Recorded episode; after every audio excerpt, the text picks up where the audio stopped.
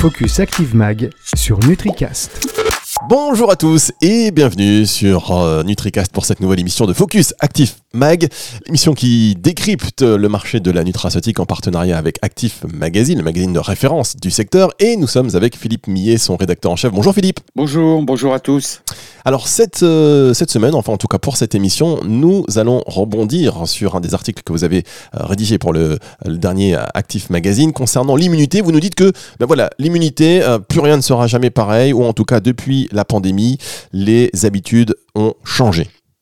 Oui, alors les, habitudes des consommateurs ont foncièrement changé, euh, puisque selon le cabinet FMCG Gouru, 65% euh, des consommateurs ont enfin pris conscience de l'importance de l'immunité. Et il semblerait qu'ils font moins confiance à leur propre système immunitaire, ils sont plus sensibles au risque pour leur santé d'un déficit immunitaire. Et euh, je vais vous donner quelques datas intéressants rapportés par Mintel, qui a fait une enquête pan-européenne auprès de 3800 consommateurs. Et euh, concernant les motivations d'achat euh, d'aliments et de boissons fonctionnelles, là on est, un petit peu en dehors du secteur des compléments alimentaires, mais c'est intéressant de, de se focuser, enfin de se concentrer sur l'alimentation de, manière générale.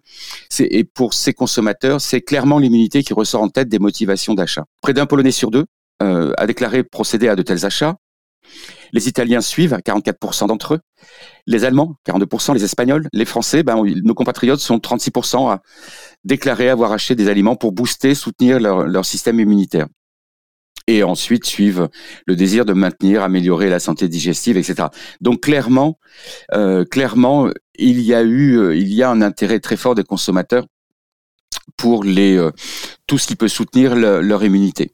Très bien. Alors concrètement, euh, est-ce que ça se traduit euh, dans le porte-monnaie? Est-ce que du coup l'investissement était plus conséquent dans cette catégorie-là pour euh, les compléments alimentaires, notamment évidemment?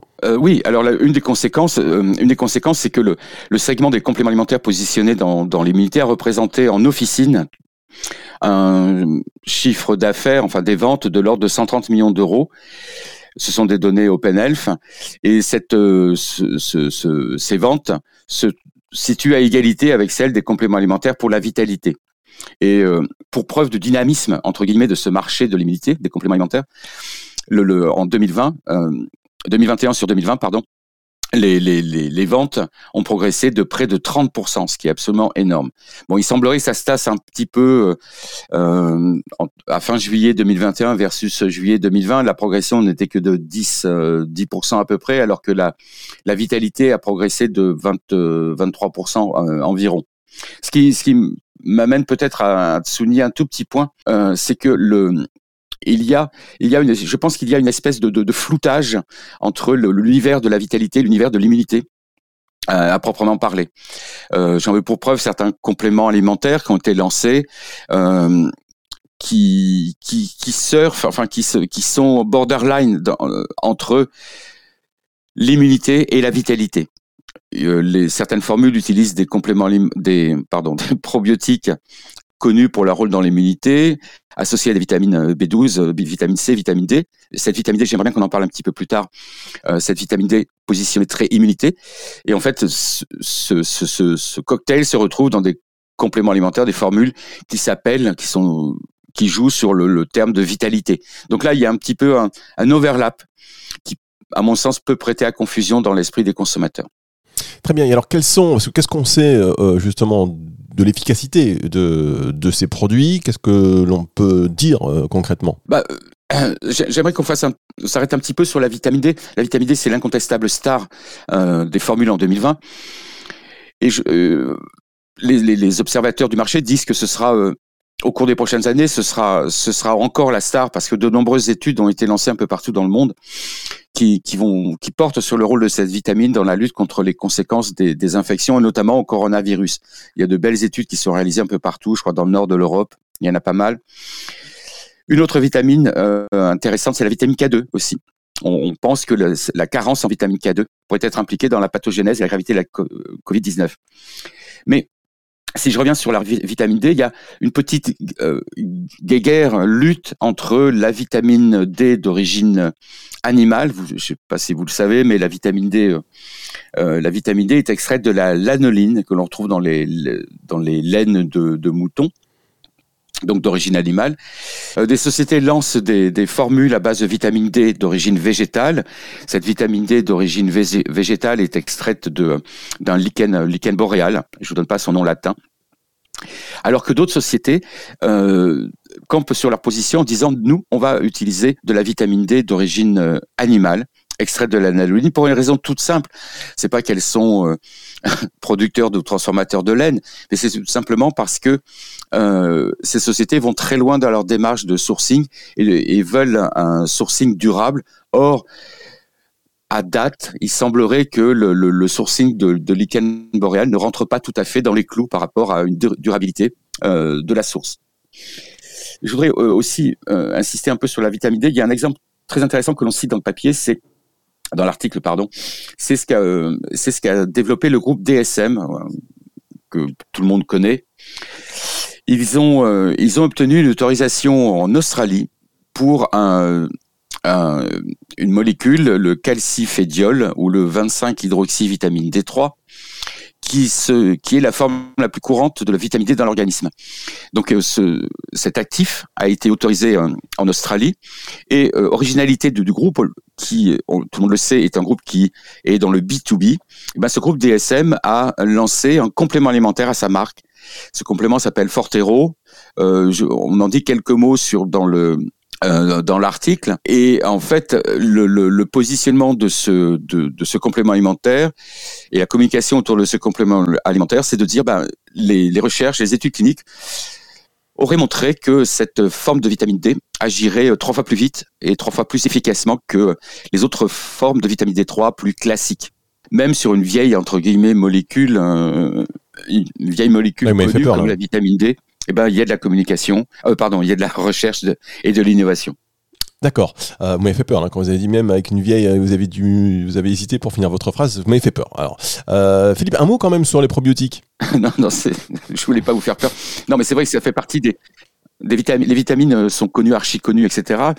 Et, je dirais presque malgré tout, et dans certains univers, eh ben, il y a de la, recherche très très active. La preuve des SM, euh, par exemple. Évidemment. Après, on peut se demander si c'est évidemment euh, hyper important que ça agisse trois fois plus vite en réalité. Mais bon, euh, on, est, pressé. Euh, un mot sur les probiotiques, Philippe?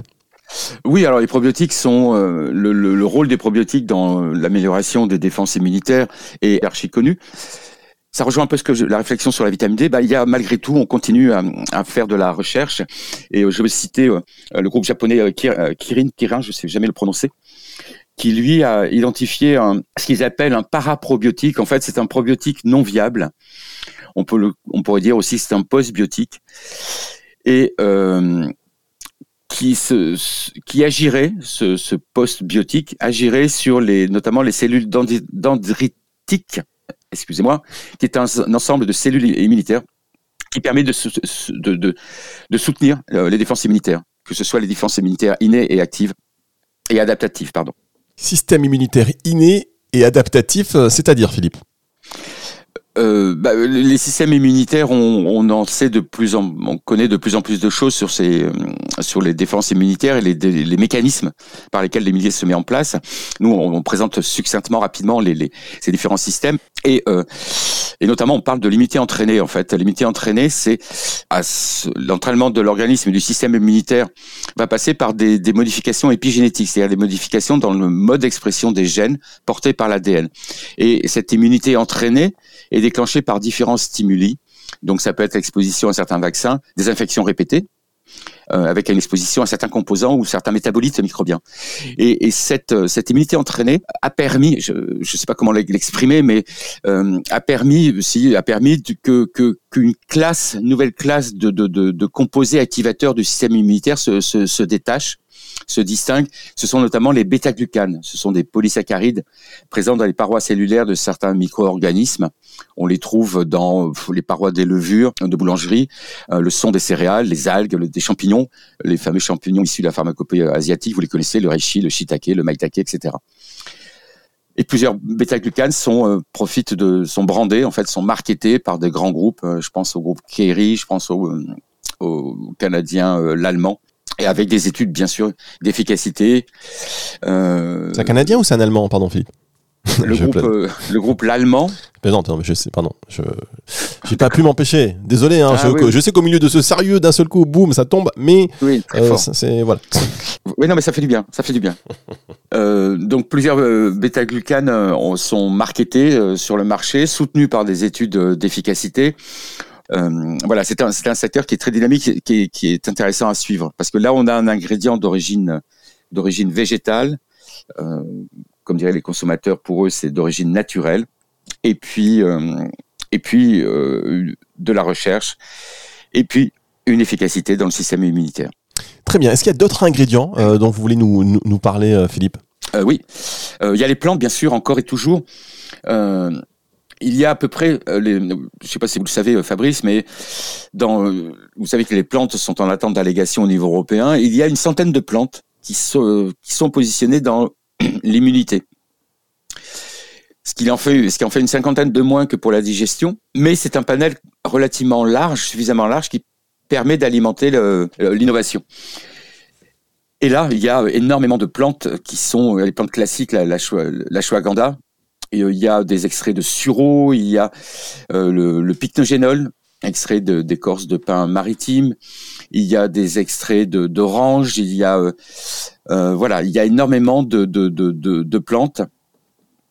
Et euh, j'aimerais euh, peut-être finir en, en mentionnant que euh, à côté de ces ingrédients euh, de cette vitamine D, à côté de euh, de ces probiotiques, à côté de ces extraits de plantes, il y a malgré tout euh, un, un regard d'intérêt sur les, euh, pour tout ce qui concerne les, euh, les formulations à base de dérivés de la ruche. Ce sont des ingrédients qui ont bénéficié l'année dernière de, de, l'envolée. La demande a été très forte pour ces, pour ces ingrédients, puisqu'on considère qu'ils entrent en, ils représentent en valeur 4% des, des formules de compléments alimentaires. Et l'année dernière, les produits de la ruche, gelée royale, propolis, etc., ont vu leur vente augmenter de 24%, ce qui est énorme. Leur marché a progressé de près d'un quart, ce qui est absolument énorme. Voilà. Et dans la propolis, par exemple, on connaissait, euh, on connaissait les propolis euh, classiques. Il y a des sociétés en France qui ont trouvé des sourcings de propolis vertes et bio, euh, donc certifiés bio, au Brésil notamment. Ce qui est intéressant, c'est que ces, ces nouvelles, nouvelles, nouveaux dérivés de, de la ruche bénéficient eux aussi de- d'études cliniques. Alors Philippe, vous personnellement, vous êtes plutôt euh, euh, propolis bio du Brésil ou propolis non bio euh, made in France? C'est une bonne question. C'est une excellente question. C'est vrai que tous les consommateurs, enfin les, marques cherchent un sourcing local. Mais bon, quand il y a un, point de différenciation qui peut être sur un ingrédient, même exotique entre guillemets, et euh, il y a un marché, c'est ça rentre dans euh, ben, dans l'innovation, la nouveauté, et on peut être euh, exotique et organique et pourquoi pas respecter le développement durable. Effectivement, euh, à avoir en tête également. Merci beaucoup Philippe Millet, rédacteur en chef du magazine Actif Mag, avec cet article donc à lire pour cette dernière édition de l'année. L'immunité entre dans une nouvelle dimension. Au revoir Philippe. Au revoir, au revoir Fabrice, et puis euh, au revoir à tous et bonne fête de fin d'année. Eh ouais, bonne fête de fin d'année. Attention avec la dinde Philippe. Focus Active Mag sur NutriCast.